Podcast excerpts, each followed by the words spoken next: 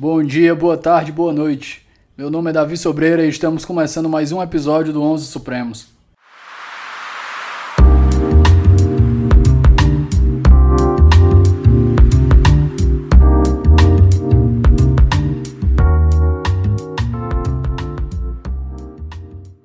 Então, meus amigos, estamos de volta aqui mais um episódio quinzenal do Onze Supremos. E hoje é, eu acho que a gente precisava tratar do assunto que é do momento, né? Que é justamente esses aplicativos de entrega e como o direito pode ajudar ou não a resolver esse problema. Então eu trouxe alguém, como sempre, especializado no assunto, Daniel Bozon, trabalha no CAD lá em Brasília e eu vou abrir, ceder a palavra aqui para ele para ele se apresentar. Daniel, o microfone é seu. Davi, é, agradeço o convite, obrigado pelo convite é, a qualidade aqui do, do podcast e né, te acompanho também é, no Instagram, acho muito interessante.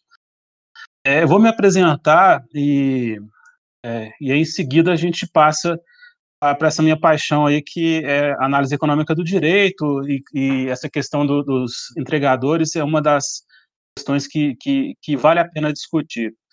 Meu nome é Daniel Bozon, eu sou de Belo Horizonte, tenho uma filha de nove aninhos, está grande, segundo ela. Eu, é, eu fiz direito na faculdade, mas eu tinha, não sei, não estava gostando muito. Eu fiz pós em administração e fui fazer concurso sem ser na área do direito. É, aí eu trabalhei um tempo no Ministério da, da Fazenda. Depois eu, agora atualmente eu sou gestor público federal e trabalho no CAD já tem uns 12 anos. É, e lá no CAD é que eu comecei a ver a relação que existia entre direito e economia. Eu comecei a falar assim, pô, é, o raciocínio econômico, a teoria econômica, se aplica também no, nas questões jurídicas. E depois, trabalhando com isso, eu fui fazer mestrado e doutorado, sempre utilizando a economia é, para pensar o direito. No caso, tanto do mestrado, tanto na minha dissertação quanto na tese, foi é, sobre dosimetria de pena, né, como utilizar a economia para tentar pensar sobre uma pena ótima. E atualmente eu trabalho, sou na presidência do CAD, faço assessoria jurídico-econômica, é, mexi muito com negociação também, e basicamente é, é isso aí. Daniel, é, vamos fazer o nosso mote inicial. Eu acho que, como você está trabalhando com economia e é um assunto que é geralmente outside para a maioria do, do, das pessoas que trabalham com direito, eu acho interessante a gente começar fazendo uma introdução à AED, né, a análise econômica do direito. Bom, o... eu estava na faculdade, eu, eu acho é, né, aquela questão do dogmatismo jurídico, é, não sei, para mim na minha cabeça não estava funcionando muito bem. É, então, quando eu comecei a estudar economia para concurso e depois passei a trabalhar no CAD, comecei a refletir mais sobre os efeitos das decisões no caso decisões administrativas e decisões judiciais, e falar assim, poxa, como é que a gente sabe se uma decisão judicial gera efeitos positivos ou negativos para a sociedade? Então, uma lei, né, quando a gente vai é, fazer uma lei, o é, que, que me diz se essa lei efetivamente vai ser positiva ou se vai ser negativa para a sociedade? Então, como é que o, jurista, em geral, pensa sobre isso? Tem alguns dados, tem é, que ele lê, e usa a intuição para falar se alguma coisa é boa ou ruim. É, só que o efeito, muitas vezes, e aí a gente depois pode conversar, né, a gente aprofunda essa questão no, na questão dos, dos aplicativos, as intervenções da, das de leis ou de decisões judiciais, muitas vezes, aparentemente, são boas, né, aparentemente funcionam bem, a gente vai ver na prática, os efeitos são muito ruins.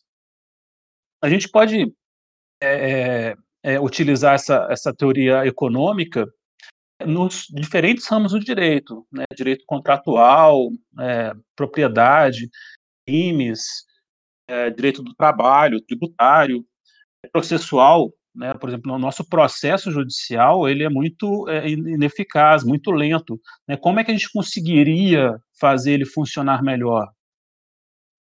Então eu passei a adorar estudar o direito com esse viés sobre os efeitos. Só um adendo, a, a questão do a análise econômica do direito, ela tem, tem duas vertentes. Uma é normativa, né, seria assim, o que, que deve ser feito? Que inclui a questão de valores, de eficiência, é, e, e, e, pode gerar muita discordância entre as pessoas, o que, que deve ser feito ou não. Tem uma vertente da análise econômica do direito que, que é difícil de criticar, exatamente utilizar a teoria econômica e, e os instrumentos, as pesquisas empíricas, para ver essas consequências. É o que a gente chama de análise econômica do direito positiva, descritiva da realidade. É, então, assim, se uma, uma pena, né, por exemplo, uma aplicação é, da pena após condenação em segunda instância, né, vamos pegar direito é, penal. Qual é o, o, o, efeito disso na redução no, no, qual é o efeito dissuasório disso aí? Então, é uma questão que pode ser pesquisada empiricamente e não só utilizando a intuição. Me fiz claro? Sim, sim. Então, basicamente, o AED ela tá tirando da mão. É, eu acho que não, é, não, não usaria intuição. Ela tá inserindo informações que geram. É, ju, eu acho que intuição não tem, não tem como faltar. Justamente ela está inserindo informações que geralmente não são levadas em consideração. Inclusive que outros ramos do, do, do conhecimento, como por exemplo a neurociência, está trazendo também. Eu já vi estudos mostrando sobre os vieses cognitivos na hora de uma decisão, de um juiz prolatar uma decisão.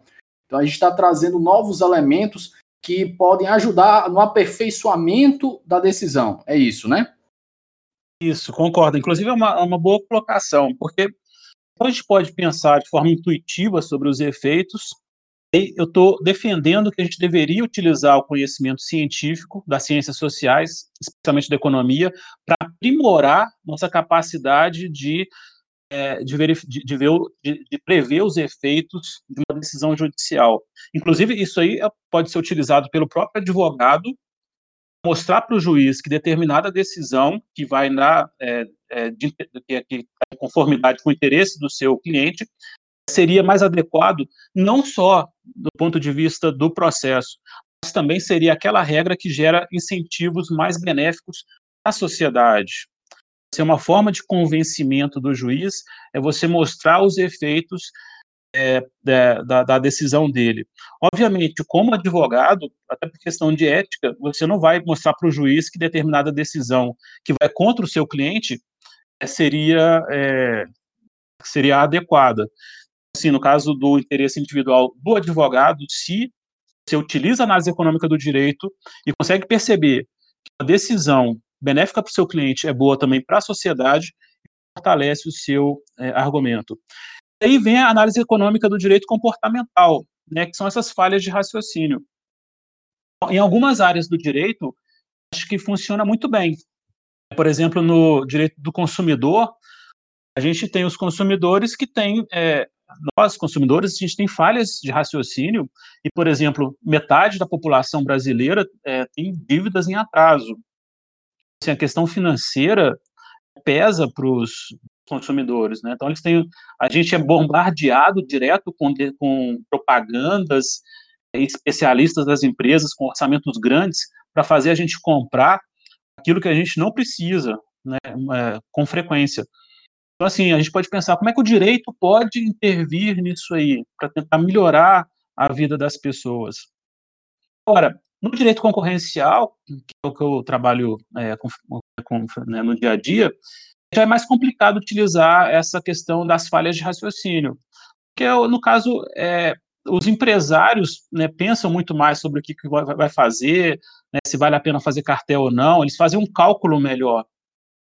Então, ainda que seja possível utilizar essa, essa literatura sobre heurísticas e vieses, é, assim, no direito concorrencial ainda acho que é meio complicado fazer isso aí. Daniel, é, apesar de ser uma coisa que realmente me chama a atenção e uma coisa que até eu sou inclinado a concordar com o uso da análise econômica do direito, porque no final das contas a gente não pode enxergar o direito como você falou, como uma coisa dogmática, né? Você tem que lembrar que em última instância o direito ele tá, ele é uma ferramenta de resolução de conflitos. Esse é o ponto crucial.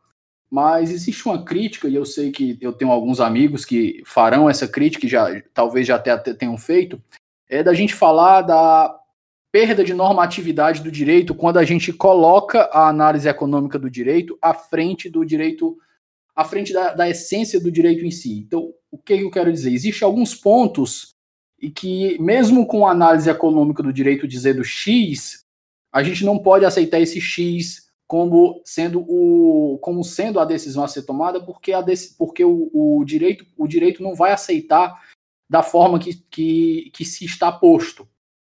Eu vou até tentar pensar aqui num exemplo, mas eu acho que eu já, se tu tiver entendido, eu já deixo essa, essa crítica aqui para ver se tu enfrenta ela, enquanto eu tento buscar na minha mente aqui um exemplo para a gente colocar na prática. Sim, quem estuda análise econômica do direito também quer o desenvolvimento. Inclusive, só fazer um, um parêntese aqui, que você falou assim, né, a função do direito é, é solucionar conflitos. Seria até que mais, né, a função do direito seria é, é, colaborar para criar incentivos para o desenvolvimento, para a melhoria de vida das pessoas. Né? Não é só uma questão de solução de conflitos, é também você é, é um instrumento social que a gente tem, né, que é fantástico se bem utilizado, a gente mudar a cultura, para mudar nível de desenvolvimento, etc. Mas é, muitas vezes a, a, discussão do, pô, e aí o direito, né, essa divergência da análise econômica do direito com uma análise é, jurídica, ah, eu não sei, é, porque, primeiro, quando gente, por exemplo, se a gente pensar em termos de legalidade, uma decisão que, que, que uma, análise, uma análise econômica, você fala, isso aqui deveria ser dessa forma, né, o direito deveria. É, é, também estou pensando uh, um, um, exemplo, mas uh, o ideal seria ter uma, uma Vamos lá, pegar a questão dos aplicativos, dos entregadores. Supor que, o, que tivesse uma lei que falasse que os entregadores têm que ter carteira assinada. Então, legalmente, ia ter obrigação de ter carteira assinada. Eu faço uma análise econômica e falo, ó, essa, essa carteira assinada está prejudicando entregadores. Tá? Parece que está sendo boa para eles, prejudicando. Assim, se a lei fala isso, é, o judiciário, por exemplo, ignorar a lei e, e fazer uma interpretação forçada para não aplicar a lei nesse caso, a gente cria insegurança jurídica. Insegurança jurídica tem um custo enorme para a sociedade. Assim, é, é, é, absurdo o custo da insegurança jurídica. Porque isso aí, né, se a gente não, não, não tem regras claras, isso aí dá muita lide, é, isso aí torna é, a, a, vida das pessoas muito mais difícil, porque não sabe o que, que pode ou o que, que não pode ser feito. Então, é, isso aí dificulta a realização de contratos, dificulta a interação entre as pessoas. Sim, só um, um exemplo bobinho de casa, ah, mas, por exemplo, com relação à minha filha, é, eu sempre chego, é raríssimas as vezes que eu não tenho um acordo mãe dela sobre se deve ou não, é, qual, qual seria a, a, regra que a gente vai passar para ela, né, o que, ela pode ou o que não pode fazer os pais ficam divergindo, né, um fala que pode, o outro que não pode, isso cria um conflito na cabeça da criança é, grande. Então, essa, essa, mesma lógica, assim, eu acho que se aplica à sociedade. Quando a sociedade não tem regras claras, isso aí dá um nó na cabeça das pessoas e isso dificulta muito a interação entre as pessoas. Então, eu acho, para concluir, é, bom, só para deixar fechar esse, esse, esse tópico, assim, pelo menos até agora, é, em geral, uma análise econômica bem feita consideraria essa questão da, da, é, da segurança jurídica. É, dificilmente eu ia falar ou uma lei é, é, inconstitucional, e você tira ela do ordenamento, ou a gente tem que procurar a interpretação da lei que dá mais efeitos positivos para a sociedade. Assim, é meu ponto de vista em relação a isso aí. Então, basicamente, para ver se eu deixei, se ficou claro, né? A resposta da análise econômica do direito a uma perda de normatividade do direito é justamente dizer que isso não existe se a análise econômica do direito for feita conforme as regras que estão postas, né? O grande problema é quando os aplicadores da AED vão aplicar ela de maneira contrária ao próprio ordenamento, sob um argumento de eficientismo, por assim dizer. Acho que no caso, a não ser que a, lei gere, é, a lei gera a, lei, né, a regra gera efeitos tão ruins para a sociedade, é, o argumento principal seria que ela seria inconstitucional e deveria ser tirada do ordenamento. É, mas, via de regra, é, a gente trabalharia dentro, trabalharia dentro do, é, da, da, das possíveis interpretações da lei, aquela que geraria efeitos mais positivos. Então, acho que feita essa introdução, a gente já pode entrar no nosso assunto principal. É, nessas últimas semanas, né, a gente começou a ver uma grande insatisfação com por parte dos entregadores de aplicativos. Então, às vezes, o pessoal posta foto na internet do entregador com a perna cheia de pino, entre, continua entregando, então o cara provavelmente so, sofreu um acidente, está com a perna toda remendada e continua trabalhando porque não pode parar. E as pessoas têm usado muito, principalmente nesse momento, é o momento da gente usar, fazer das tripas coração e começar a fazer análises racionais, em vez de se deixar tomar por sentimentos, né? Porque geralmente nesse, nesse problema, quando a gente tenta usar as nossas boas ações e o tiro sai pela culatra. Então, o que a gente tem visto é que os entregadores estão fazendo reivindicações e reivindicações coletivas, né? Eles todos juntos, com, não sindicalizando, mas fazendo uma associação espontânea entre eles, para conseguir e, um poder de barganha maior perante a, os, os aplicativos. E eles têm visto uma erosão cada vez maior do, do, do não vou dizer salário, né, da sua remuneração, justamente em decorrência dessa crise que está se aprofundando, que está fazendo com que mais e mais entregadores entrem no meio, justamente porque é um meio que requer baixíssima especialização e com poucas barreiras de entrada. Então, feita essa introdução sobre o problema inicial, vamos discutir aqui, vamos conversar aqui, Daniel, sobre o que são os problemas que estão por trás e como é que a gente pode fazer para contribuir para uma melhora e se a gente pode fazer algo para contribuir para uma melhora por meio de uma lei, por exemplo. É, Davi, é, antes de falar sobre isso aí, eu queria falar só que, assim como todas as pessoas, eu gostaria que, essas, que os entregadores tivessem melhores condições de trabalho, tivessem melhores salários. Eu tenho dois primos que trabalham como Uber. Um deles, inclusive, falou que estava pensando em vender o carro para comprar, comprar uma moto, porque é, a entrega, a, o serviço de entrega estava dando mais dinheiro do que transporte de passageiros. É, e muitas vezes, quando eu faço uma análise econômica e o resultado não, não é aquele que a pessoa quer, aquele que supostamente aumenta é, a justiça social, é, a pessoa fica é, gosta de ouvir. Assim, a, a, acho que a dificuldade da análise econômica do direito Tanto é porque metodologicamente ela é diferente do que a, a, o jurista tradicional está acostumado. A linguagem é diferente, o raciocínio é diferente. Também, ah, muitas vezes, a, a, a, o, a, conclusão de uma análise não é aquela socialmente a, justiça fazer justiça social. Então, é feita essa consideração, é, eu, a situação do, dos entregadores é um tanto quanto é, complicada, tá? É, é eu agora, só ressaltando, né, gostaria que eles ganhassem mais. Mas é o seguinte, como, como você falou, a entrada é muito fácil, ou seja, qualquer pessoa que tiver uma carteira consegue entrar para entregar é, comida, ou, ou, se não tiver carteira, pode trabalhar como né, com, pela, com, com bicicleta, né? É, qualquer dificuldade nos outros mercados, né, qualquer crise social é, nos, outros, nos outros mercados, faz com que a pessoa deixe de trabalhar né, no ter um advogado, né, o advogado não está conseguindo clientes, né, não está conseguindo sobreviver, ele vai é, procurar outras oportunidades e aí vai trabalhar, pode trabalhar como entregador. Né? Tem muitos advogados que são é, entregadores, ou, ou bacharéis em direito que são entregadores ou, ou trabalham como Uber. É, então, assim, isso aí força o salário para baixo. Eu acho que vai ter sempre, vai ter sempre uma, uma, uma, uma, uma correlação positiva, uma semelhança entre o salário desses, desses trabalhadores e o salário dos, é, do, do, das pessoas, na, na, na, o salário médio do, do, brasileiro. O salário médio do brasileiro é uns dois mil reais mês, na média. Então, assim, quando, se o salário dos, do, da, da, dos empregadores subisse para 3 mil, a gente teria uma migração de, desses, traba desses trabalhadores para fazer esse tipo de serviço. Então, e, e isso aí puxaria é, o salário para baixo. Né? É importante a gente entender a lei da oferta e procura. Então, sempre que você tem uma X demanda por um serviço de, de entrega, X pessoas ofertando, o salário, a renda média vai ser X. Tá? Então, assim, a pessoa vai ganhar tanto por serviço.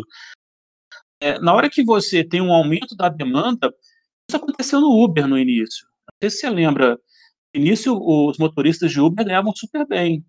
Não sei se você lembra disso. Lembro, sim, lembro. Vi uma reportagem, o pessoal começou, começou por São Paulo, né? Lógico, a maior capital. Eu lembro de uma reportagem, um Uber dizendo que começou a ganhar tão bem, que estava fazendo perto de cinco dígitos, às vezes cinco dígitos por mês. Comprou dois carros e alugou os carros. E começou a ver o, o a remuneração se erodindo, né? Esvaziando. Quanto mais gente no mercado, menos, menos corridas para cada um e o, o interessante é que nesse momento é, entra uma mentalidade que é potencialmente destruidora para o mercado, né? Ele, nessa mesma entrevista, ele falando, não, mas é porque aqui é, é, muito aberto, qualquer pessoa entra, eu acho que tinha que ter alguma regulamentação, tinha que ter alguma coisa assim para impedir, não pode entrar qualquer pessoa, não. Ou seja, o cara entrou num mercado que talvez ele não conseguisse entrar, que era justamente, por exemplo, o mercado dos táxis, e quando o mercado ficou ruim para ele, ele queria que o mercado se transformasse num novo mercado de táxi, né? Isso que é o curioso da mentalidade. Hum. É, né, as pessoas, quem está dentro quer, quer é, é, essa proteção, né?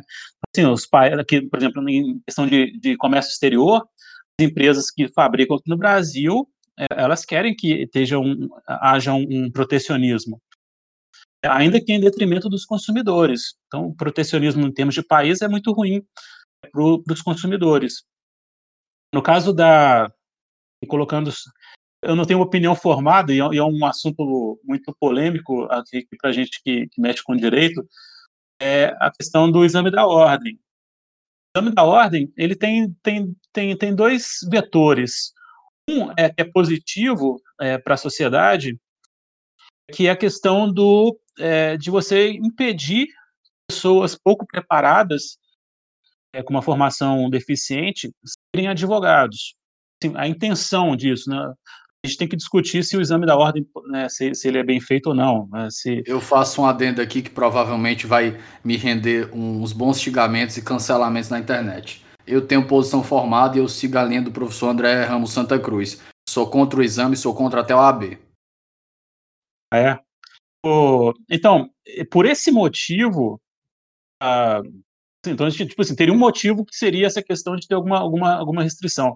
Mas é, o, o argumento, de, o seu argumento, que é válido, é que seria, né, se você não tem o exame da ordem, você tem mais profissionais atuando, então isso aí é, força o, o, a renda do, do advogado para baixo, né, fica mais barato para os consumidores, os consumidores contratam mais serviços de advocacia, é, e a própria pressão competitiva maior tende a fazer com que os advogados tenham que se esforçar mais para poder ganhar dinheiro.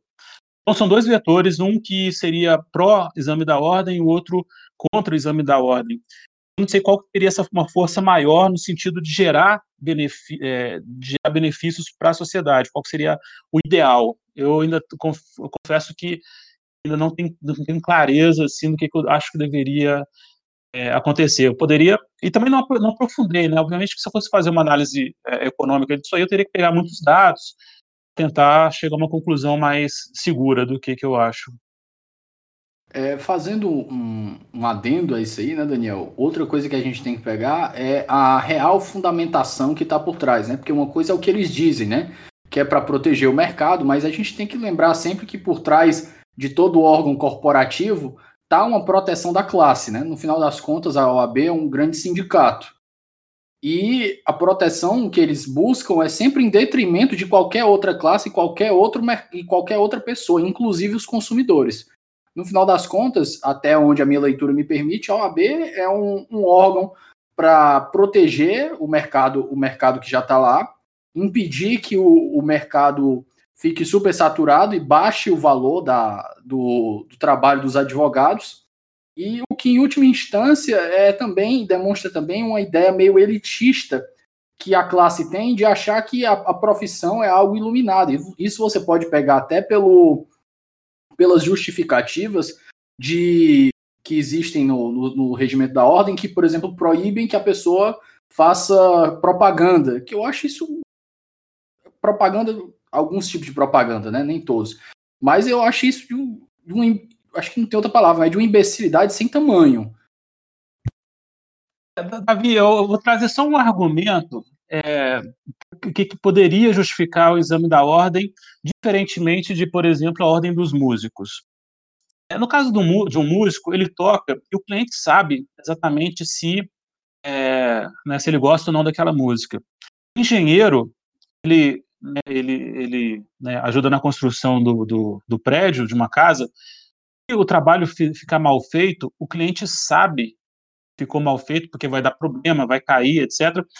E ele consegue processar o engenheiro. No caso de médicos e, e advogados, a gente, não, é, a gente não tem uma obrigação de resultado, né? E o cliente é leigo. Então, assim, é muito difícil para o cliente saber se o advogado está prestando, se prestou ou não um bom serviço. Nessas situações, é, teria um. É, esse, é um esse é um argumento bem interessante. Pois é.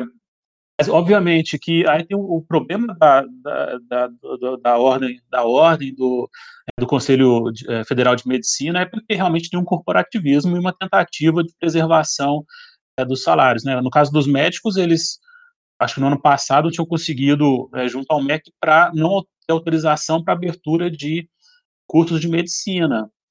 Sim, o, o, o, o valor da hora do médico é é, é, do, das categorias que mais ganha aqui no, no Brasil. Ou seja, isso é um indicativo de que tem uma demanda grande é, em relação à oferta. Porque geralmente as pessoas pensam assim, ah, não, mas o custo do curso de medicina, mas a questão não é essa, a questão é, se a pessoa quiser, eu lembro que no ano passado o salário médio eram 7 mil reais, e de advogados acho que era dois ou três, não, não lembro. É, mas se as pessoas, se tiver médico, pessoas que querem fazer medicina, ainda que para ganhar 5 mil reais, por que não permitir que essas pessoas é, é, prestem esse serviço?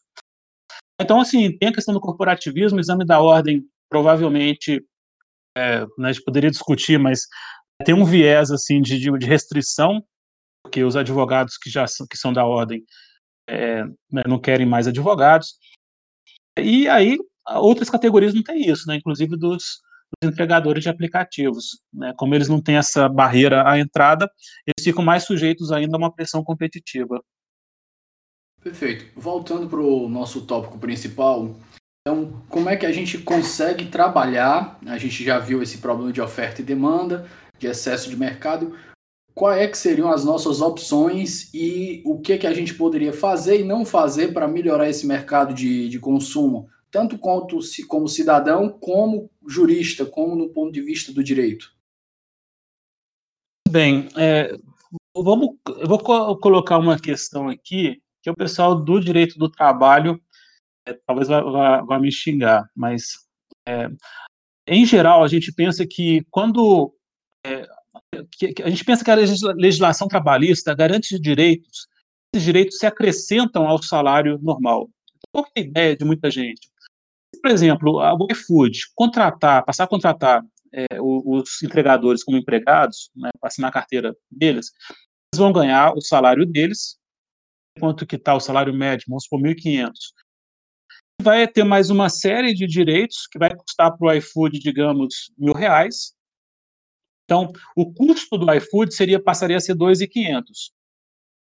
É, a ideia a, a ideia que acho que a grande maioria dos empregadores pensa é essa. Pô, se eu tiver mais direitos, eu vou é, manter meu salário e vou ter mais direitos.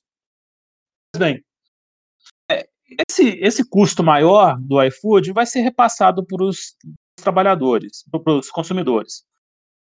Consumidores, pela lei da oferta e procura, né, dado que você aumentou o preço, aumentou o custo do, do, do serviço, consumidores tendem a comprar menos. Uns vão deixar de comprar, outros vão passar a comprar menos. Alguns não vão continuar comprando normal. Mas a, a, a lei da demanda é essa: se o preço sobe, as pessoas consomem menos. Bem, é, nesse modelo, a gente teria consumidor prejudicado, iFood prejudicado, provavelmente ele não ia conseguir passar todo o custo para os consumidores, e restaurantes prejudicados porque venderia menos comida. Quem que sairia ganhando nesse caso? Os entregadores. O problema é o seguinte: é, quando o iFood. É, uma é, quantidade reduzida de empregadores que conseguisse manter o emprego, né? Diga de passagem. Isso.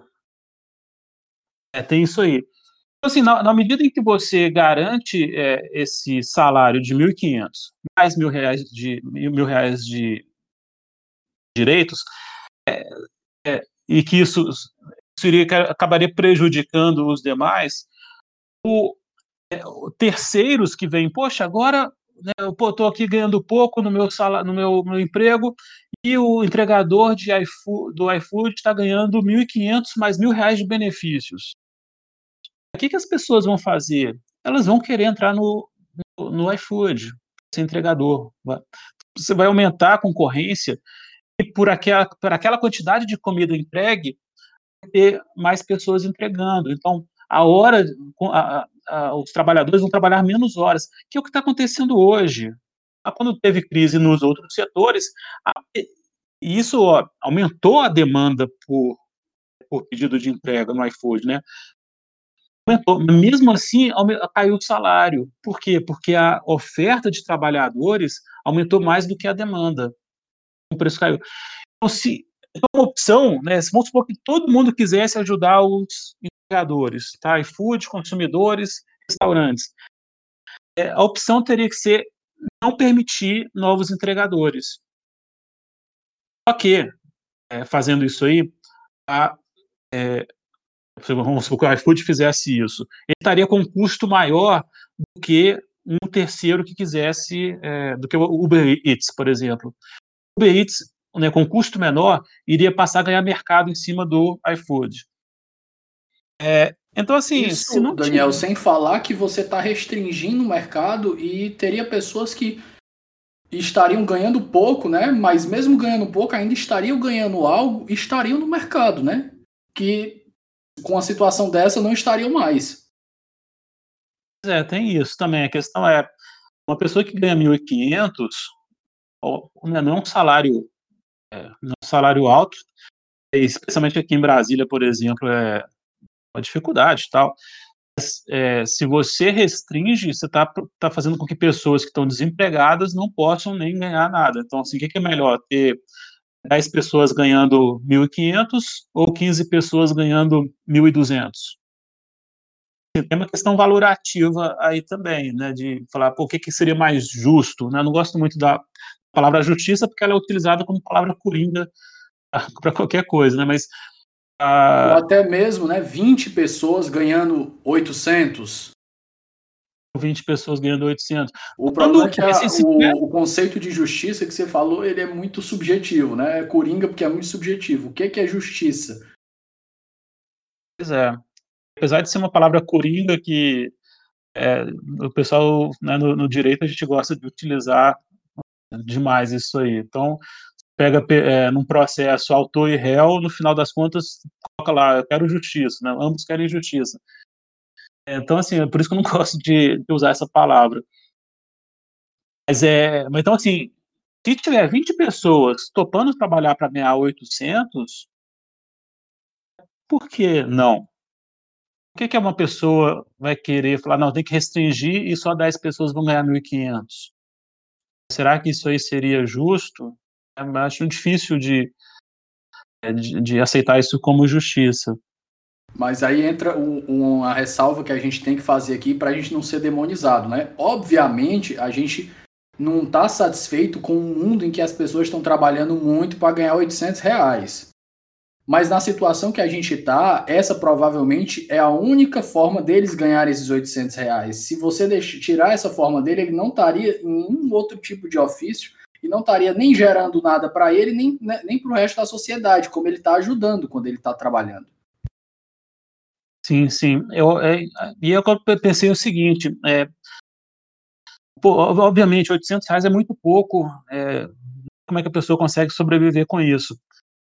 Mas é, essa intervenção do direito é, em relações privadas, é, primeiro, não, não, não consigo enxergar como é que funcionaria. Se a sociedade entende que isso é pouco, e eu acho que é pouco, a gente poderia talvez ter uma é, tipo um Bolsa Família ampliado para é, dar um suporte adicional para essa pessoa. Então, às vezes é melhor você mexer com o direito tributário ou com algum programa social de complementação de renda que você intervir em contratos.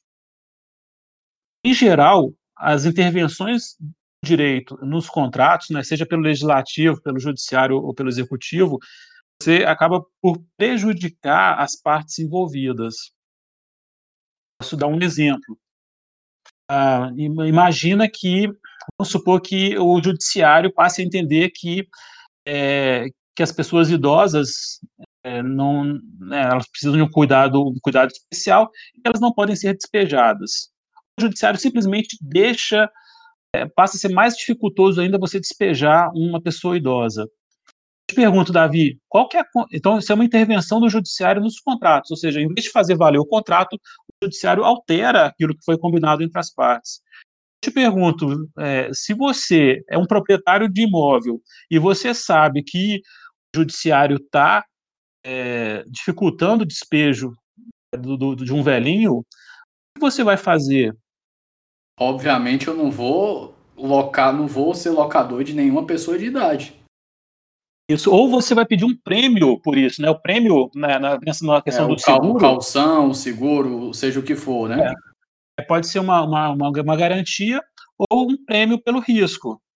Uma, né, no caso de seguros, né, a gente paga um prêmio para a seguradora para ela ficar com risco. No caso, ou, ou, ou, no caso que você está falando, ou o prêmio pode ser diluído no próprio, no próprio valor do, da mensalidade, né, do, do aluguel. O Real. risco que eu tô, eu vou incluir o risco do o risco que eu tô correndo dentro dos valores do aluguel para remunerar esse risco. Isso. Assim, por exemplo, eu posso, é, vamos supor que eu anuncio uma casa por dois mil reais. É, se chegar um velhinho para mim querendo fazer esse contrato, se não for muito averso ao risco, eu falo, ó, tem essa dificuldade para alugar para velhinhos, e então eu vou te cobrar dois e trezentos. É, assim, o, o, velhinho vai pagar mais caro por conta dessa intervenção bem, bem é, assim, uma boa vontade bem intencionada, bem, bem intencionada. É, e você acaba prejudicando a classe é, dos velhinhos. Isso já aconteceu na Holanda, questão de aluguéis, é, quando é, por causa de uma crise, o, o, o judiciário estava dificultando a, os aluguéis, a, os despejos em geral. Uh, isso aí começou a gerar um problema das, dos proprietários não quererem alugar é, seus imóveis na Holanda. Acho que foi na década de 20. Então, assim, é, o nosso judiciário já não funciona bem, né? As coisas demoram muito. Isso aí já, isso por si só dificulta em geral as relações entre as pessoas, encarece relação entre as pessoas e a gente tem menos trocas entre as pessoas por conta disso. Quando o judiciário tenta proteger uma parte é, supostamente mais fraca, acaba por, é, por prejudicá-la no final das contas. Você, você é, é, favorece o autor ou o réu né, no processo concreto, quando as pessoas veem como é que o judiciário está decidindo, é, você altera o comportamento das pessoas depois que a gente chama de efeitos de segunda ordem. Os efeitos de primeira ordem seriam efeitos para autor e réu.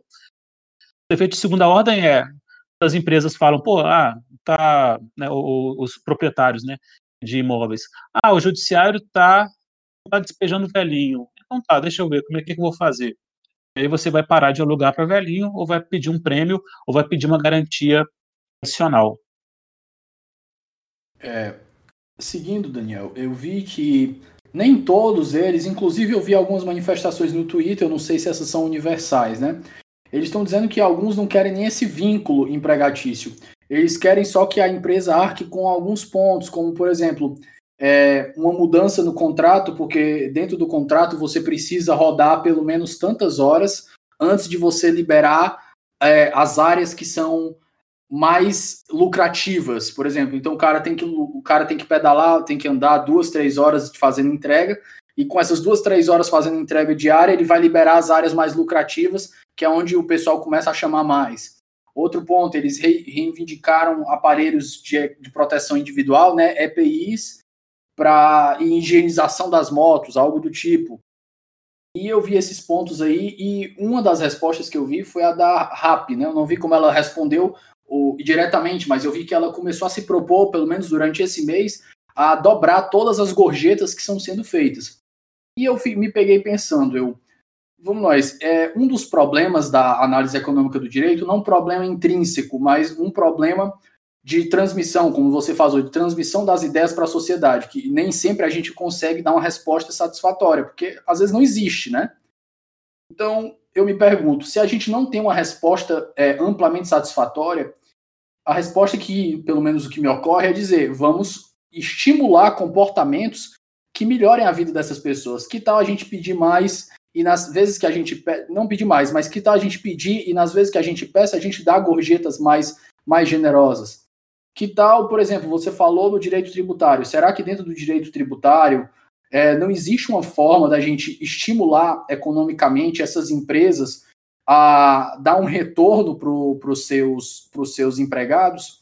Porque a gente tem que lembrar até que, em última instância, que essas empresas trabalham no mercado que a gente chama, né, que até, eu acho que talvez você explique melhor que eu, que é o do winner takes all, né, que o vencedor leva tudo. E se você pegar o balanço dessas últimas empresas, em qualquer jornal que você vai ver aí, você vai ver que, por exemplo, até o Uber, que é o grande vencedor, e como você falou, ele tem teve ano que ele trabalhou com 5 bilhões em prejuízo. Então, você exigir é, gastos extras desse tipo de empresa para os colaboradores é prejudicial não para a empresa. Não quer dizer que a gente está defendendo a empresa aqui. Em última instância, é porque a gente defendendo a empresa diretamente, indiretamente a gente está defendendo o empregador ou o empregado, que é justamente quem está na ponta da lança, é a ponta da lança ali quem está no maior risco. Então, se você começa a criar custos, como você mesmo falou, custos demasiados para esse tipo de empresa, o que você vai ca causar é que a empresa quebre ou que ela comece a repassar para os fornecedores ou para os consumidores os valores que, em última instância, vai gerar menos lucro e menos retorno para os próprios entregadores.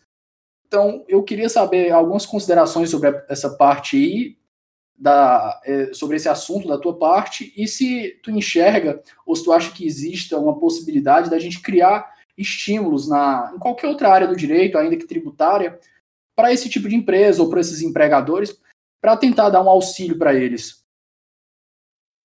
Davi, é, pensa o seguinte, é, vê se você concorda com o meu argumento. Especificamente com relação a isso aí, um benefício tributário, primeiro que a questão de você dar benefícios tributários é, nos diferentes setores, não necessariamente o Estado escolhe aquele mais, que seria supostamente mais adequado. Aí eu também não vejo por que, que é, esse setor especificamente mereceria algum, algum benefício tributário, não. Bom, mas o, é, o qual é, mas ainda que o Estado desse um, benefício tributário nesse caso, a gente, é, o problema é que isso não seria, é, não seria, é, não, não, iria beneficiar os trabalhadores, tá? Você iria beneficiar a, provavelmente as próprias empresas, num primeiro momento. No caso dos trabalhadores, qualquer benefício adicional que você der para os trabalhadores, você vai atrair outras pessoas e aí você aumenta a oferta de trabalhadores e aí a, o, o salário deles cai de novo. Então, eh, e, por exemplo, também, se você obriga a dar, as empresas a darem é, é, instrumentos de segurança, equipamentos de segurança, aí vamos supor que isso aí não impactasse o salário, simplesmente, de alguma forma, você, a, a, gente conseguisse que o salário se mantesse e os trabalhadores passassem a ganhar os equipamentos de segurança. Percepção de quem não está trabalhando está tá numa outra área e passa a se falar assim, poxa, eles mantiveram o salário e agora tem segurança adicional. Concorda? Vai atrair mais trabalhadores? Ou seja, esse salário indireto acaba atraindo mais trabalhadores e aí isso aí pressiona o, o ganho para baixo? É, e da mesma forma, mudando a cláusula contratual para eles terem mais acesso é, as áreas mais lucrativas. É a mesma coisa, né? Os, os, os que já estão dentro vão ter alguns meses de lucro a mais e a atração de mercado vai fazer esse lucro se diluir com, com alguns poucos meses, né? Isso, é. É tipo assim, a gente tem que aceitar que a lei da oferta e procura é, é uma lei mesmo, assim, como lei da gravidade. É difícil sair disso aí. Eu acho que no caso dos entregadores, é, das pessoas que têm uma renda mais baixa, a melhor forma seria ter algum programa de renda mínima. E aí você, é, apesar de também ter atos de corrupção, ineficiências nesses programas, é, talvez seria uma forma de é, garantir realmente uma, uma, um mínimo de para a vida dessas pessoas. Qualquer outra forma de intervenção do Estado, né, seja com algum benefício tributário, seja com, é, com não sei, qualquer, qualquer tipo de restrição, dificilmente teria, especialmente na questão dos contratos, né, a intervenção dos contratos por meio da legislação trabalhista, acho que ia criar mais problemas do que solução. É, então, assim, questão, do, a questão da legislação trabalhista é complicado, tá? porque é, porque, por exemplo, to, to, to, quando a gente pega eh, todo esse litígio, né, caiu muito né, depois da reforma trabalhista, mas esse litígio que a gente tem na, nas relações de trabalho, que é uma forma de contrato, a gente tinha um, acho um custo de uns 15 bilhões da justiça trabalhista, um tanto de bilhões que é repasses da, das empresas para os trabalhadores, aí mais pagar advogados, mais o, é, uma série de custos, uma série de problemas entre empregadores e empregados, essa, por causa da, legislação complexa, isso aí tudo é pago pela sociedade, é pago pelos trabalhadores, né? todo o conflito que não for pago pelo contribuinte vai ser pago pelos trabalhadores na forma de redução de salário. Então, assim, é, é extremamente complicado fazer intervenção em contratos. O, é, tem algumas questões importantes, né? Por exemplo, o contrato que não deixa claro determinada regra justifica ter o, o judiciário falar, ó, houve uma, uma certa enganosidade. Então, você, por exemplo, destacar determinados trechos do contrato. Interpreta, interpreta em favor de quem não escreveu o contrato, né? Existem regras isso. básicas para isso. É, isso é interessante. Agora, você intervir para favorecer a parte mais fraca, é, é um tanto quanto é, problemático. A tendência é gerar efeitos negativos para a própria parte fraca, não no processo. Aquele cara que entrou no processo e ganhou, ele se deu bem.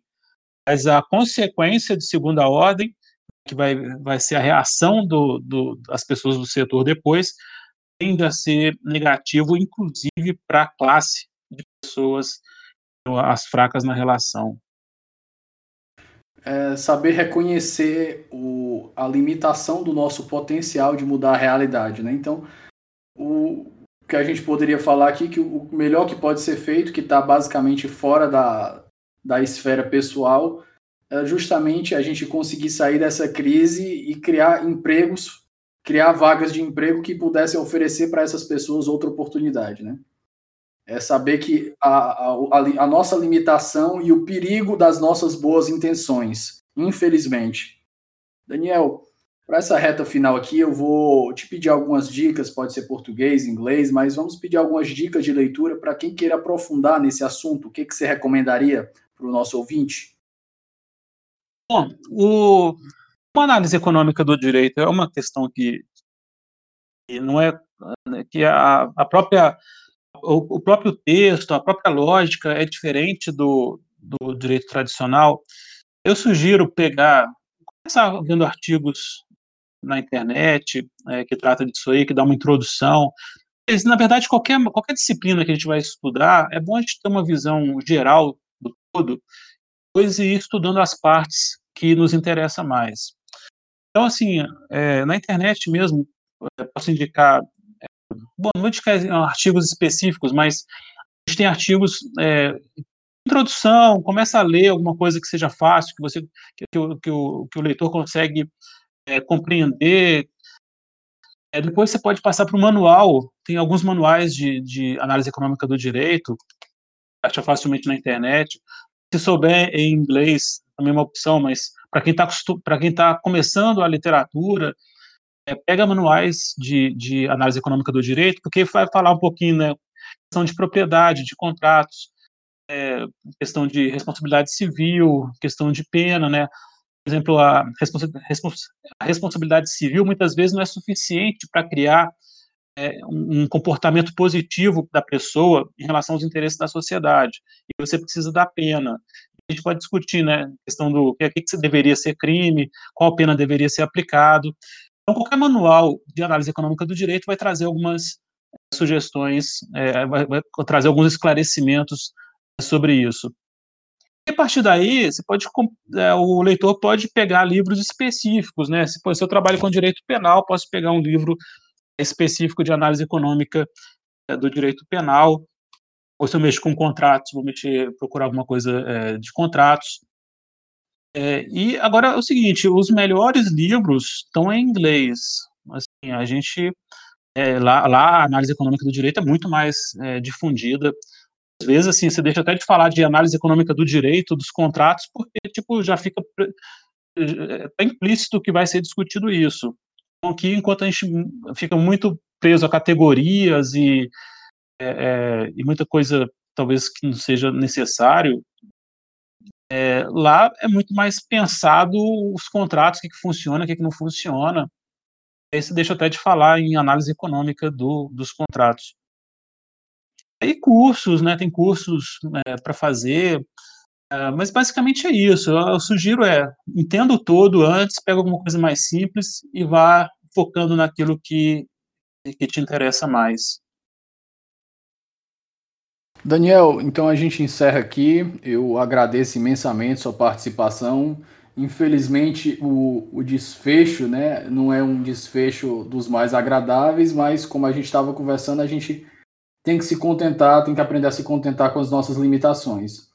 Eu agradeço aqui essa participação e as portas estão abertas para outras vindouras participações quando a gente se deparar com outros problemas de análise econômica do direito. Davi, eu que agradeço, foi uma honra ter participado dessa conversa, adoro conversar sobre isso aí, certamente que é, vai ser muito bom ter outras oportunidades para falar disso aí. É, então, fico à disposição, mando um abraço para você e para seus ouvintes.